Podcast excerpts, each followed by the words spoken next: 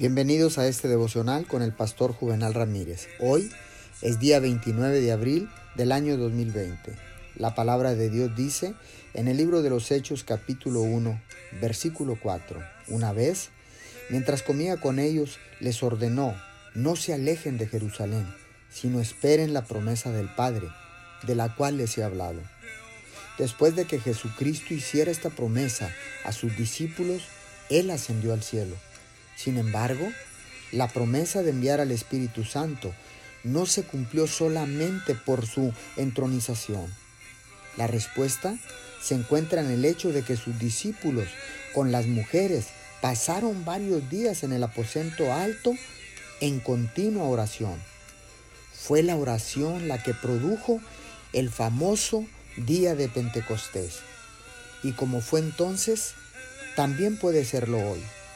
La oración puede producir un Pentecostés hoy.